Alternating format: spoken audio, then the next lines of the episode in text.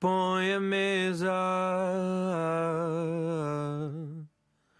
para dois.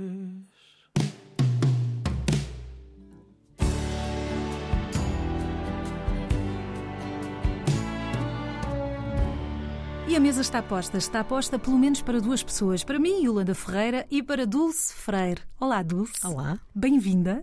Bem-vinda, se calhar, se calhar sou eu que vou ser bem-vinda, mas já lá vamos. Dulce Freire é professora na Universidade de Coimbra.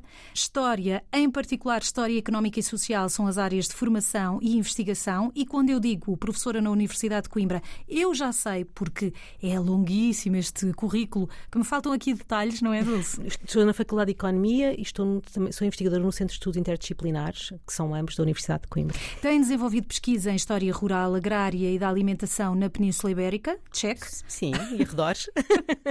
Nos últimos anos tem coordenado vários projetos de investigação relacionados com as mudanças na agricultura, alimentação, sociedade, economia e políticas públicas desde o século, pelo menos digo eu, século XVIII. Agora já desde o século XVI. Entretanto, fui um bocadinho atrás. Mas vou andando. Vou entre o século XVI, o século Chegaremos XVIII, ao século? XX. Em alguns casos, sim. Quando, sobretudo quando discuto com os meus colegas eh, arqueólogos e paleontólogos e enquadramentos. Sim, sim, sim. Temos grandes discussões. Parece que está muito longe, mas influencia tudo. Exatamente, exatamente. Cruzando investigadores e estudantes com diferentes formações científicas, lá está, como História, Antropologia, Sociologia, Geografia, Arquitetura e Biologia. Ou mais ainda. É mais ainda. É, Depende, das- depende dos problemas. Eu faço uma história que procura esclarecer problemas e então quando procuramos esclarecer problemas, eh, eh, aquilo- os instrumentos de análise que, que nós eh, somos preparados na, na- na ciência e na disciplina da história não são suficientes e é necessário falar com outros colegas e falo com, gosto muito de falar com outros colegas e sobretudo aprender e perceber que é possível chegar a uma linguagem comum mesmo quando somos formados em química ou engenharia ou biologia eh, ou genética e, e antropologia, sociologia e gosto de Estão a misturar. montar um puzzle. É, é montar um puzzle de, de peças que, que nós, que cada um estuda de uma forma mais especializada ah, nas suas disciplinas, mas depois conseguimos eh, perceber muito melhor eh, as questões se juntarmos estes conhecimentos. Quando for multidisciplinar, É o conhecimento ah, é sempre exato, inter é? transdisciplinar, sim, exatamente. É muito mais ah, interessante ah, e ficamos. É, um, é sempre um, uma desvendar mistérios.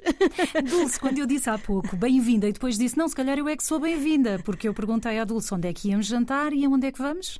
Vamos jantar ah, a uma aldeia, bom, algures, localizada algures na Serra de Alveiazer e no Conselho de Alveiazer, ah, que por acaso foi a aldeia onde eu nasci, ah, mas que. Pensei que ia mesmo estar na casa da sua infância, por isso é que eu disse que E vai é- estar na casa da é que minha infância. Oh, oh, há várias casas da minha infância, entre Lisboa e, e e dentro de Alveiazer várias também, porque nós eh, circulávamos entre a casa dos avós e dos tios e das tias, e portanto há várias casas. Pode ser um jantar, alguns, vamos pôr 76, porque é um, é um ano. 1976. Sim, é um ano que eu já gosto. gosto mais do que 73 ou 72. Um ano mais colorido. É um ano mais colorido. Também porque tenho, a partir daí tenho mais memórias. De, a partir de 76 tenho de facto mais memórias. E pode ser, pode ser um jantar. Depois de um dia de safra de, de azeitona, porque outubro, novembro, estamos, estamos na época de apanhar a azeitona, Ah, ainda estamos, não é? Ah, apesar de- dos- do- das épocas, se, o calendário agrícola ser alterado um bocado com as, com- nos últimos anos com as Cada alterações vez do apanha-se mais cedo, não é? É, cada vez se apanha mais cedo e este ano há pouquíssima, de boa qualidade, pelo menos na zona de Alveiazer. Ficou Ah, calor até tão tarde. Exato, mas houve uma chuva, ficou, ficou com boa qualidade, pelo menos por lá. Nós temos na família umas oliveiras que não sabemos a idade, mas que são centenárias e que são lindas. Há umas que até fazem de casa e nós brincamos lá dentro porque tem um tronco Uau. muito oco, porque são ah, oliveiras que foram são oliveiras que nasceram espontaneamente, não sabemos quando, ah, e que depois foram enxertadas alguns, também não sabemos quando, e são, estão enxertadas em, na, na- na- na azeitona domesticada, ou no- na- que é, neste caso é uma variedade é a galega, que, é, que existe mais naquela zona. E Bom, ainda apanham azeitonas? nós apanhamos a azeitona porque adoramos as Mas nossas não oliveiras. batem nas oliveiras. Já não batemos, mas abanamos. Porque gosta muito das suas oliveiras. Adoramos não as nossas oliveiras. Aliás, andamos sempre a tomar conta delas e estamos muito preocupados com as, com as pragas que andam por aí. é? Dão-lhes nomes ou não? Ah, não lhes damos nomes, Mas mas, quase. mas quase. Ah, mas gostamos muito da forma como elas crescem, da configuração dos troncos. Temos muitas memórias de várias gerações de, de apanhar a azeitona, mas também de brincar à volta das oliveiras. O azeite para nós é muito importante. E aliás, a nossa casa, da nossa família alargada, só consumimos azeite. Não há outra gordura, praticamente é 99% azeite daquelas oliveiras. E, portanto, E o que é que está à mesa? Bom, podemos ter à mesa algo que hoje se tornou um, um prato bastante ah, considerado em várias esferas ah, da culinária e da gastronomia nacional e internacional. Ah, podemos ter ah, no, no prato uma, ou melhor, na bacia, que depois, de onde todos depois se servem, porque isto as, Uma bacia convém- de barro? uma bacia, uma bacia de barro, daquele barro de- de- da, chama- da chamada cerâmica ratinha, que é uma cerâmica de- da zona produzida na, na zona de Coimbra, daquela zona, bastante popular, com, uns, com umas figuras e umas flores, e às vezes também umas palavras, umas frases muito interessantes, ah, e assim bastante robusta. E temos lá dentro umas migas, que podem ser umas migas de couve, de couve galega, umas migas naquela, naquela região, na região da Beira, numa zona calcária, é sempre acompanhada por uma leguminosa. Ah, Que é, que é, neste neste caso- caso, pode ser feijão frado nas zonas mais úmidas, mas como eh, nós estamos numa aldeia da Serra seca, eh, temos xíxaro, calcário e xíxaro. Como é que é o xíxaro? O xíxaro é uma É leguminosa. quase xixar, parece quase um nome de peixe, não é? Mas não, é, é, não, uma é uma leguminosa. é uma leguminosa, ou seja, eh, tem uma série de características que partilha com o grão de bico, o feijão frade. O feijão frade é é diferente do outro feijão, depois já podemos falar mais adiante, eh, que partilha com, com a fava, com a ervilha, porque são também todas elas leguminosas, e também com a lentilha.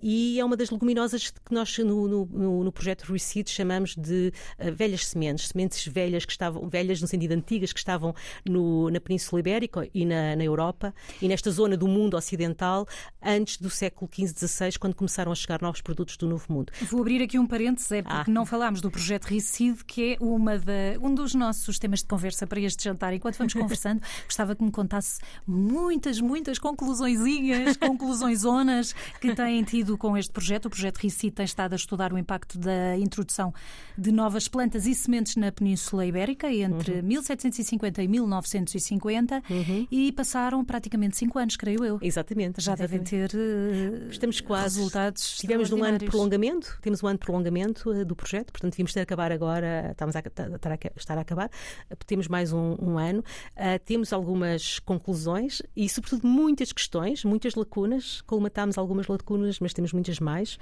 E nesta mesa, neste jantar, temos. Só há boas perguntas quando há muito estudo, não é? Isso também é verdade. e, e muita curiosidade. Eu acho que a curiosidade é o motor da, de muitas coisas e no caso da ciência acho que é mesmo indispensável. E neste jantar, que parece um jantar, era um, seria um jantar bastante comum ah, nessa época, podemos ter as couves galegas, que são umas couves que eu admiro imenso, porque são muito resistentes e são um símbolo quase de Portugalidade, Com azeite, com azeite. com Ah, alho. Não, Não com alho, alho? Uhum. não com alho. Temos xíxaros, temos depois um bocadinho de batata.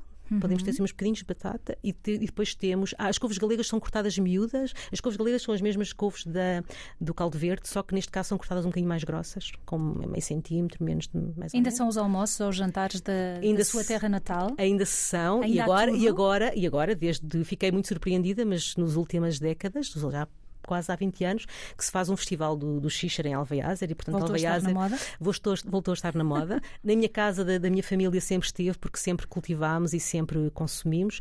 E na minha família. ah, também já há quase há 20 anos que fazemos todos os anos, um, na minha família dos lados Freire, ah, fazemos todos os anos um almoço no primeiro sábado de, de outubro, Já foi? ah, que somos sempre entre 40 e 50, ah, Uau. com várias gerações, não é? Vamos todos crescendo e alguns, infelizmente, falecendo também.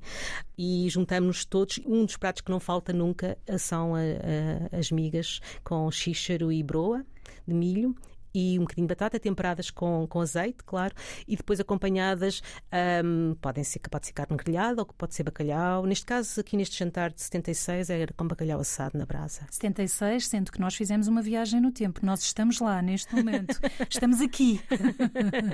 a, a bacia tinha alguma inscrição especial da sua, da infância, que se recorde? Há várias, mas há uma particular que, que tinha um par a dançar, uh, que não estava numa bacia, mas estava num prato. É, Com pontilhado branco. Sim, sim, sim, sim. Que, havia um par, um par muito satisfeito a dançar e era, era assim, eu, eu sempre olhava para aquele, para aquele prato que estava na, em casa da minha avó e achava que ele um dia tinha que ser meu e foi.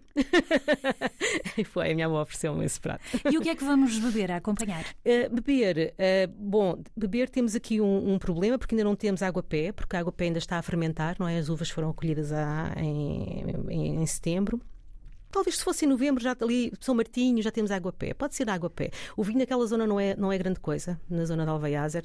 Eh, não é, pelo menos naquela altura. As castas não, não são extraordinárias. Uh, e a forma não, não era a melhor atenção, o vinho não era a principal uh, produção, mas por outro lado temos vinho que pode vir, por exemplo, de Vila Nova de Orem, que é uma boa zona de vinho. e que tem um vinho e que faz um vinho. Há quem chame que diga que é um vinho medieval, que é um vinho que, que é o vinho daquele, também o vinho que se bebia lá naquela zona, que é, misturava uvas brancas e uvas tintas, e então fica assim um palhete uh, bastante leve e saboroso e, portanto, pode ser, um, pode ser com esse vinho da colheita do ano passado ou então, se for em novembro, da colheita deste ano já. Eu vou começando já com a couve galega, cortada, migadinha. e vamos conversar do projeto Ricide. Uhum. Enquanto estamos aqui sentadas à mesa, a jantar, com as migas de couve e o xíxaro, uma leguminosa, Recordo-me do projeto Ricide Dulce, que é uma das razões por termos vindo também jantar juntas, e fico a pensar se as mesas do século XV eram assim tão diferentes das nossas mesas agora do século XXI. O que é que mudou nestes séculos? Há elementos que já não temos ou elementos que passamos a ter? Há, há, os dois. Há elementos que já não temos e há elementos que passamos a ter. As mesas do, do século XXI já são diferentes das do século XX. Ou seja, há 100 anos eh, as mesas seriam diferentes. Pela globalização Pela também, é? globalização é? e pela, pela, quantidade de, de comidas, eh, de, de, alimentos processados que hoje temos. De facto, os alimentos nos quais hoje nós nos reconhecemos e que hoje em dia são inclusive produtos alimentares e produtos agrícolas que nós temos classificados e consideramos património local e sementes locais, muitas dessas sementes e muitos dessas, desses alimentos não, estariam, não estavam cá antes do século XV, XVI. Dê-me um exemplo. Nós vamos ao supermercado e encontramos alguma coisa que diz produto local. E afinal é uma grande mentira. Por exemplo, não, não, não os produtos são locais. Não, os produtos são locais. É muito interessante porque é interessante perceber como sementes que no século XVI, XVII, até XVIII e até XIX eram exóticas, eram coisas novas, no século XIX, XX já se tornaram produtos locais. Ou seja, Ou são seja... produtos produzidos localmente, mas a origem não era local. Exatamente. Não é local. E, e, e, e, há até uh, reações estranhas quando elas começam, quando esses produtos começam a ser introduzidos na, na nossa alimentação. Um, um, dos casos conhecidos é, é, o caso da batata, da solanácea, porque há antes a batata doce, que às vezes nas fontes históricas está confundida, porque a designação é a mesma uh, em alguns casos, e então nós não sabemos, muito, muitas vezes estamos a falar da batata doce, se, estamos a, se, estão, se as fontes, os documentos estão a falar da batata doce ou se estão a falar da batata. Da, não havia batata doce? Havia, havia. A havia batata, batata, doce, a batata foi a doce, foi uma das, foi uma das primeiras uh, produtos alimentares, das primeiras uh, que foi trazido logo no regresso da primeira viagem de Colombo à, à América, uh, que foi em 1400. Não havia, então. Antes não havia, antes Incrível. não havia. Uhum. Portanto, e que é tão nossa agora, região demarcada em Algesur. Exatamente, exatamente, exatamente. Nós, antes do, antes, mas no século XVI ela fez rapidamente sucesso. Portanto, ela difundiu-se rapidamente e no século XVI já era consumida, uh, uh, quer em doce. Nós temos a primeira receita com batata doce foi fixada pelo uh, Borges Henriques, Francisco Borges Henriques, um livro que nós no projeto Suicídio publicámos em, em, finais de 2020, que se chama Receitas e Remédios de Borges Henriques. ele é um manuscrito maravilhoso que está na, depositado na Biblioteca Nacional e ele tem lá uma, uma receita de batata batata doce. Curiosamente, e aqui falo de um dos alimentos que praticamente desapareceu da nossa, da nossa alimentação, ou que está muito mal representado e até um bocadinho uh, injuriado, uh, que é o nabo. Uh, ele, o Francisco Borges Henriques, no início do século XVIII, apresentou uma receita que é uh, a batatada, que é, que é um doce. A batata doce era feita em, em, em doce, era uma, era uma sobremesa, uhum. e ele diz que faz como se fazia a nabada. Portanto, os nabos eram consumidos como sobremesa também. Como a gila depois. Exatamente, exatamente, exatamente. Curioso. Portanto, ah, e o, o nabo era um alimento fundamental na alimentação antes do século XV, XVI, XVII. como O nabo na Ásia ainda é muito consumido em, em conserva, não é? E, e era fundamental na alimentação nós eh, como europeia. Estou. E, e- e foi um daqueles produtos que nós fomos relegando para, para, para, para um plano bastante secundário, ah, à medida que acreditamos nós, ah, as batatas, a doce e a, e a outra batata a solanácea se foram Chegou. disseminando pela, pela alimentação. Como o tomate, nós não comíamos tomate. Não comíamos tomate. O tomate Parece também. que comemos tomate desde, Desde sempre, não é?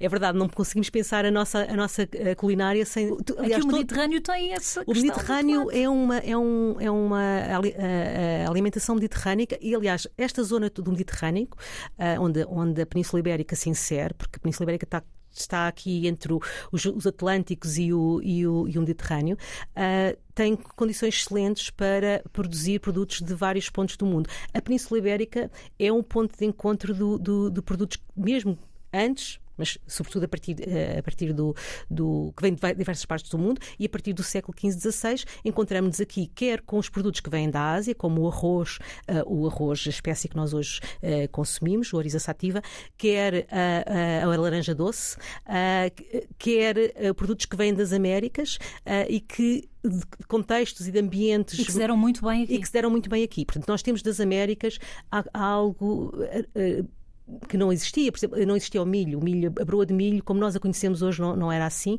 Havia outros milhos. Havia outros milhos que. ahm, Pois, porque eu li algures que o milho, aquela bolinha amarela que até já compramos enlatada, doce, não é? Para alguns, se calhar, só existe o milho nessa forma. Que podia, que pode ter sido um grande vilão, ou não? É porque há vários milhos, não é? Há vários milhos eh, e, sobretudo, nos últimos anos há muito milho híbrido, ah, que é uma invenção, entre aspas, do- dos princípios do século XX. A Península Ibérica, por acaso, é pioneira na, na disseminação do milho híbrido na, na Europa. As primeiras é experiências foram feitas no- no- na, na Galiza. Se- é- é- o milho híbrido. É difícil responder É a difícil esta responder questão essa, essa direta, questão. é? Ah, mas, sobretudo, o milho híbrido hum, foi bastante rejeitado, foi- teve uma, uma introdução bastante difícil na, na, na agricultura ibérica. Ah, Para não ir mais longe, porque significava uma alteração bastante substancial da, do, do modelo agrícola que existia, que existia antes. O, outro- o- o milho não híbrido, ou seja, o zeamaís, mas não híbrido, era um milho que nós gostamos para fazer o- os vários pães, mas também doces. Por exemplo, há vários doces que têm milho. Um dos doces que tem, tem milho é o pampilho, que é um doce ali de- da zona do Ribatejo, mas, ah, mas há outros doces que têm milho e, e- e estou-me a lembrar de Cabo Verde, também tem o seu, os pastéis de atum ah, com milho. Ah, o milho teve, teve, nós não sabemos muito bem qual foi o percurso dele, porque ah, ele terá entrado pelo sul da Península Ibérica, uma espécie que tinha sido domesticada nas, nas áreas mais quentes da, da América Latina e depois entrou outra vez ah, mais tarde pelo norte, uma, uma, uma espécie mais, mais adaptada à América do Norte e aí sim colonizou ah, ah, a zona da Galiza e norte de Portugal e é esse milho que depois vai faz- fazer as famosas broas do norte de Portugal. O milho entra com alguma dificuldade nas zonas do sul, ou pelo menos depois perde-se esse primeiro milho. Eu não sei se ele é um vilão, mas ele veio transformar a alimentação da- da- do- dos habitantes de, de Portugal e da Península Ibérica ah, a partir do século XVII, XVIII. Foi um dos grandes transformadores. Foi um dos grandes transformadores, ah, mas porque o milho não vinha sozinho. Eu acho que o segredo O que é que vinha com o milho nessa e nós estamos a investigar isso no projeto Suicídio. O milho não vinha sozinho. O milho vinha com o feijão e a abóbora. O sistema de, de cultivo tradicional que nós encontramos como tradicional na, na Península Ibérica e que eu também ainda reconheci na zona, na zona de, de Alveázer, ah, mas que, que era, eh, estava espalhado pelo resto do, do país, era o milho estava coplantado com, com feijão e com abóbora.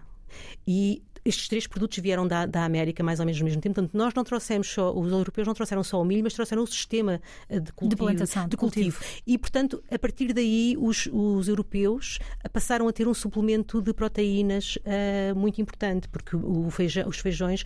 Já existiam outras leguminosas, como o xíxaro, o grão de bico, eh, que já falámos há pouco, ah, mas esta, esta, esta, o feijão.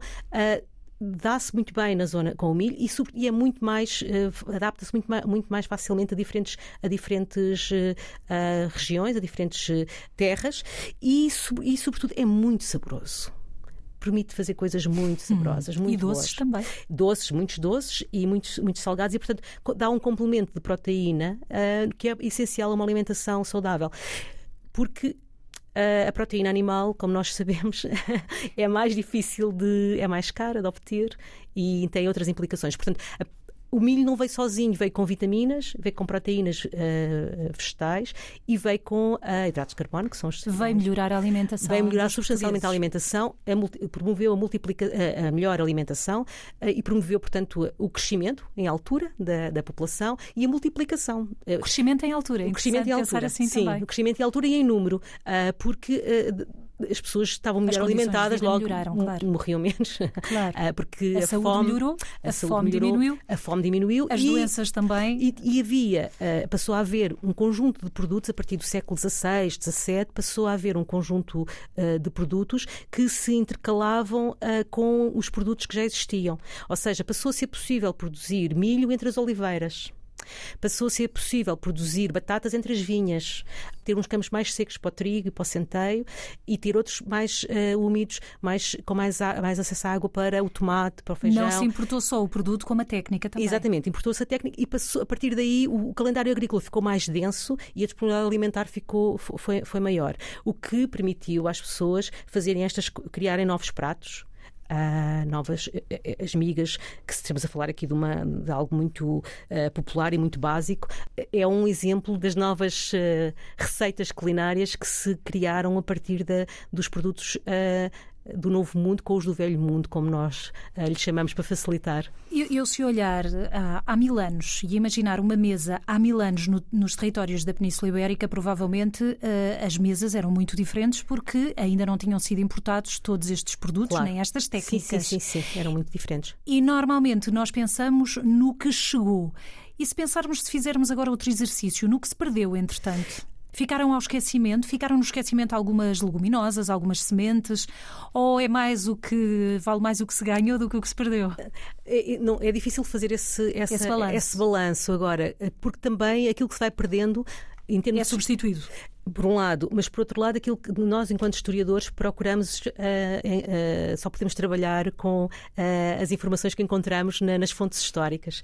E, por isso, e, e, e, também não há fontes muito para trás, não é? não, há muitas fontes. Nós, nós trabalhamos, nós no, na, na, equipa, e, trabalhamos com pessoas de diferentes áreas, precisamente, por exemplo, com os colegas que, que encontram as sementes na, nas escavações arqueológicas, sementes de trigo, sementes de, de, vários, de vários de centeio, grainhas de uva, algumas é possível encontrar, ter algumas informações mais, mais para trás, mas nós, na verdade, nós na nossa equipa trabalhamos sobretudo com, com a informação escrita, com os documentos escritos, os manuscritos, a partir do século XVI. De facto, nós queríamos começar no século XVIII, mas não conseguimos, tivemos que recuar para perceber o que estava a acontecer no século XVIII, tivemos que voltar ao século XVI. E fomos testar se havia informação que nos permitia compreender o que estava a ser cultivado uh, a partir finais do século XV e do século XVI, eh, do século XVI, das viagens transoceânicas, transatlânticas, algumas delas, o que é que vinha, o que é que chegava, porque chegava, chegavam muitas, muitas, muitas, muitos produtos que, entretanto, não se tornaram tão, tão conhecidos. Ah, e fomos ver se nós conseguíamos encontrar informação que nos dissesse o que é que estava a ser cultivado nas diferentes regiões. Porque nós sabemos, por exemplo, que chegou a Sevilha, ou que chegaram aos portos de Lisboa, aos portos de Sevilha, ou a Cádiz, mas o que nós queríamos saber era se tinha chegado a Viseu, e se tinha chegado a Bragança, às aldeias de Bragança, se tinha chegado às, às serras de, de calcárias da Beira, se, se, tinha chegado ao interior da meseta uh, ibérica. E e, portanto, fomos à procura de informação de documentos onde pudéssemos encontrar as diferentes designações dessa, dessa, que essas sementes, essas plantas, essas receitas podiam ter tido. E, e, e a variedade é enorme. Portanto, há uma há, a variedade de nomes que surgem é, é enorme. O que pode confundir um bocadinho depois o, na investigação. Confunde completamente. E eventualmente demora Deixa, mais tempo a lá chegar. Demora mais tempo e também não nos permite identificar de imediato o que é que foi. Uh, o que é que entrou e o que é que foi esquecido, porque às tantas o que foi esquecido foi deixando de ser referido nos documentos. Portanto, aqui temos que trabalhar com colegas das outras áreas, os colegas que analisam os pólenes dos solos, que analisam uh, a química por exemplo, analisar os isótopos dos dentes ou dos ossos uh, dão-nos informações maravilhosas. Como Trabalho... os envenenamentos dos reis. Por exemplo. Por exemplo.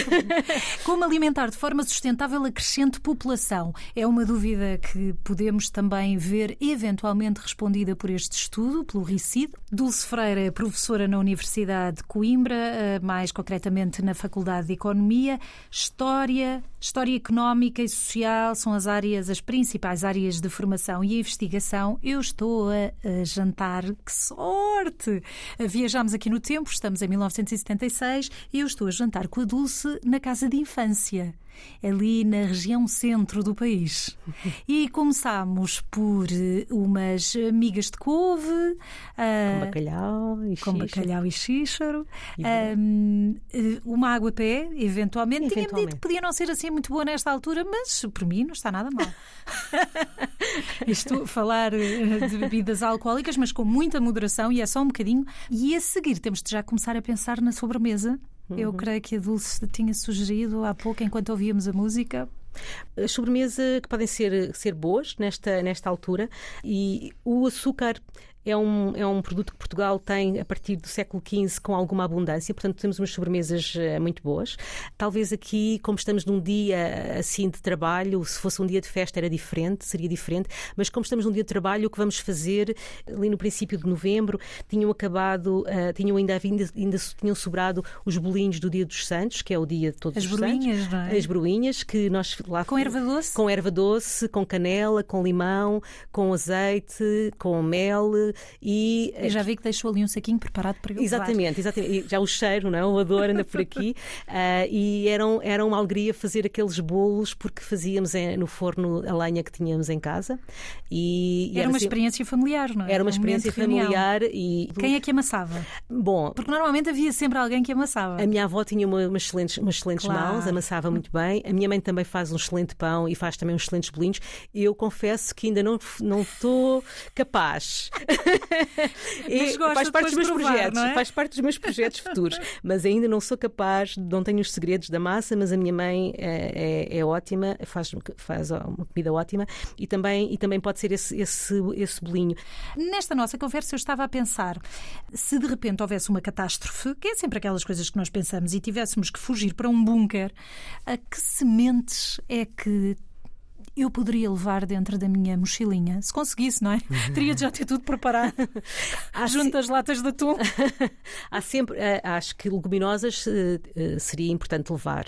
Seria importante levar os feijões, que nós. A proteína? O catarino, exato, o catarino, o feijão branco, manteiga e cereais, claro, porque os cereais e as leguminosas juntos produzem uma ótima alimentação. E temos que levar algumas vitaminas, as abóboras são sempre boas soluções, os nabos também, porque se criam em diferentes diferentes eh, lugares claro, couves, porque também são, couves têm uma semente muito pequenina e couve é fácil transportar, não, fácil transportar e são valor, valor seguro. Estavam na Europa já e são. Quando pensamos numa couve, nunca pensamos na semente. Não, é? não mas a semente é, é, minúscula, é muito, muito pequenina. Portanto, é muito fácil transportar e lançada à terra uh, é muito generoso porque passado uh, poucos dias já e é começa é a nascer e é resistente. Também se conserva vários dias, vários, vários anos. As sementes mudaram a forma como a Dulce passou a ver a alimentação? Ou foi o contrário? Eu penso que as duas coisas, são as duas coisas, mas eu penso que a forma como eu via a alimentação uh, me levaram a estudar uh, estas questões da. Como é que via a alimentação? Um, então? Como cresci entre vários mundos, entre o, uh, o rural e o urbano, porque transitava, na infância transitei de um lado para o outro, fui, comecei a fazer a escolaridade, estava com os meus pais em Lisboa, mas depois mudei para a escola da minha aldeia, porque a minha mãe achou que, que ali eu estava, que era mais fácil de gerir o resto da família porque tenho mais dois irmãos mais novos, então eu fiquei lá e foi uma alegria, foi a melhor coisa que me poderia ter acontecido na vida. Uhum. E portanto eu percebia que havia uma série de coisas que uh, existiam num mundo que não existiam no outro. E os meus colegas, depois, à medida que fomos crescendo, se alimentavam de forma diferente uh, e com coisas não conheciam coisas que eu conhecia. E isso provavelmente levou-me a, a, estudar as questões da agricultura. Para explicar que há todo um novo mundo que as pessoas podem descobrir, não é? É verdade. E também porque naquela altura, nos anos 80, 90, a agricultura em Portugal era, era assim bastante mal amada. Eu, toda a gente eh, dizia-se, bom, a agricultura portuguesa não se desenvolveu, é atrasada, os agricultores portugueses são incompetentes. E isso não, não, não, não, não condizia nada com aquilo. Com a sua experiência. Com a minha experiência, porque eu conhecia pessoas eh, que trabalhavam imenso, que se esforçavam imenso e que produziam coisas ótimas, saborosas. Uh, e então aquilo não. E eu acho que foi por aí que procurei descobrir esses enigmas uh, a, partir, a partir da faculdade. E tem descoberto muitas coisas Tenho descoberto coisas interessantes, sim. Acho, por exemplo, há muito interessante ver agora nas discussões atuais, quando se pensa o que vai, como vai ser a agricultura do futuro, a importância que se está outra vez a dar às plantas e às sementes de sequeiro. E, e como alimentar de forma sustentável daqui para a frente. É? Exatamente, é? como alimentar o que é que nos vai acontecer? Que é que podemos, vai... ser, podemos ser otimistas? Eu penso que a coisa que a história me ensinou, ou que eu aprendi com a história, uh, ou com o passado, melhor, com o passado, porque há uma diferença entre passado e história. Uh, o que eu aprendi com o passado é que vivemos no melhor dos mundos. Eu, eu não tenho nenhuma nostalgia em relação a nenhuma época do passado, e quanto mais estudo, mais satisfeita estou por viver no século Qual é a diferença entre o passado e a história? Uh, o passado é um património comum, não é? Nós, nós temos uma herança e todos nós temos essa herança partilhada com outras pessoas, mais próximas, conhecidas ou não.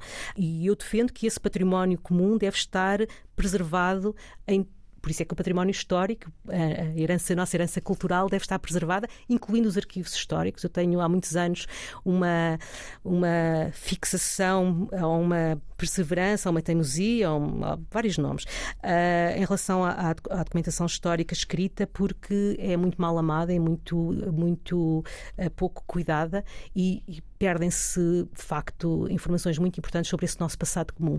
E a história é uma disciplina que tem uma metodologia, que tem determinados procedimentos e, portanto, a história tem que se aprender a fazer, tem que se saber fazer e, e só se pode ser historiador se cumprir uh, ao ofício do historiador, o trabalho da história do historiador.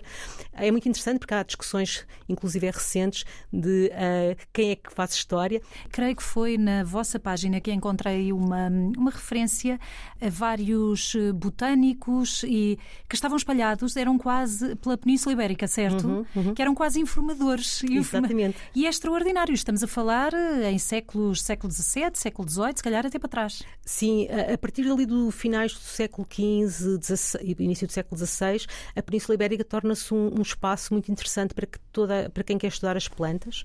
E há muita gente a querer estudar as plantas botânica. naquela altura. Uhum. Para a botânica, que está a nascer, uh, para, para as pessoas que querem, uh, querem inovar na agricultura. Toda a gente sempre quis inovar na agricultura. Há uma série de, de, de investigadores, de grandes cientistas, que publicam obras muitíssimo interessantes sobre Portugal e sobre a Península Ibérica e as plantas que cá encontram e também nos falam, antes do século XVIII, antes da botânica estar muito sistematizada, o que é que as pessoas faziam com, com as plantas, como as consumiam, como as cozinhavam, como as utilizavam para outros fins da sua vida, para, como alimentavam os animais.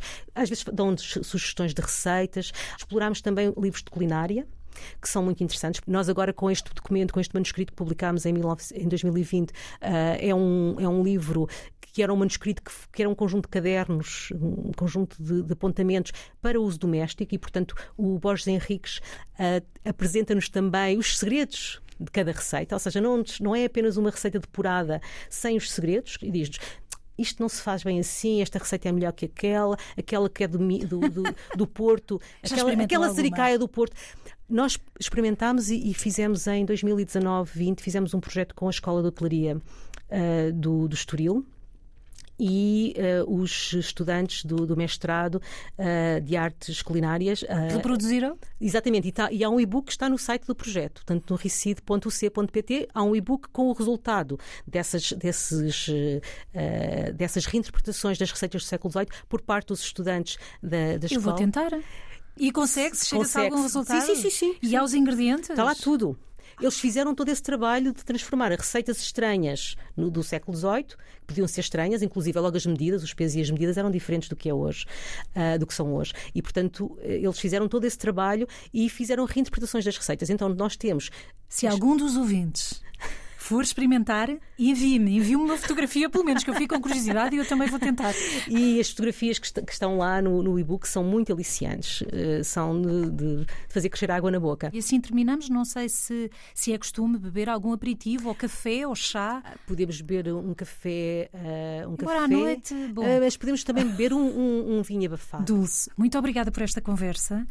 espero que haja mesmo otimismo no futuro e que as sementes nos ajudem a ultrapassar esta crise da alimentação, porque uhum. há, há, há várias... são a nossa salvação. As sementes, diga-me, por favor, que sim. São, são, são, são certamente, são certamente, são certamente, e por isso mesmo é que existem tantas preocupações em salvaguardá-las. As sementes, para serem preservadas, têm que ser sucessivamente cultivadas e é muito importante que cada um cultive as sementes que recolheu do ano anterior e não vá comprar os pacotinhos ah, da forma mais fácil. É muito importante que cada um cultive aquilo que recolheu, porque essas sementes estão adaptadas àquele local e, portanto, também estão adaptadas às mudanças rápidas que estão a acontecer neste momento. Parabéns pela investigação, pelo RICID. É um projeto com dinheiro europeu, é muito importante dizê-lo. Agradeço muitíssimo a todos os contribuintes europeus da Europa, da União Europeia, que financiam a investigação. Ah, nós temos muito, é uma grande responsabilidade. No outro dia falava com uma colega que tem agora o seu projeto. Dar o retorno depois, não é? Dar o retorno e é muito importante sentirmos que estamos a, a utilizar uh, uma verba para um bem público, para um fim. Para um bem público, mas que também é uh, que vem de todos os contribuintes. E, e essa, essa, essa responsabilidade é uma responsabilidade que todos nós nesta equipa temos e que penso que todos os investigadores que são financiados por esta via têm. E obrigada pelo jantar que estava magnífico, delicioso e por esta deliciosa também conversa, sendo que nós estamos junto a uma lareira enquanto estamos a ter esta conversa. Por acaso? é verdade, é verdade. Uma lareira que está bem já quentinha, porque já estava no novembro de 76 era muito, foi muito frio.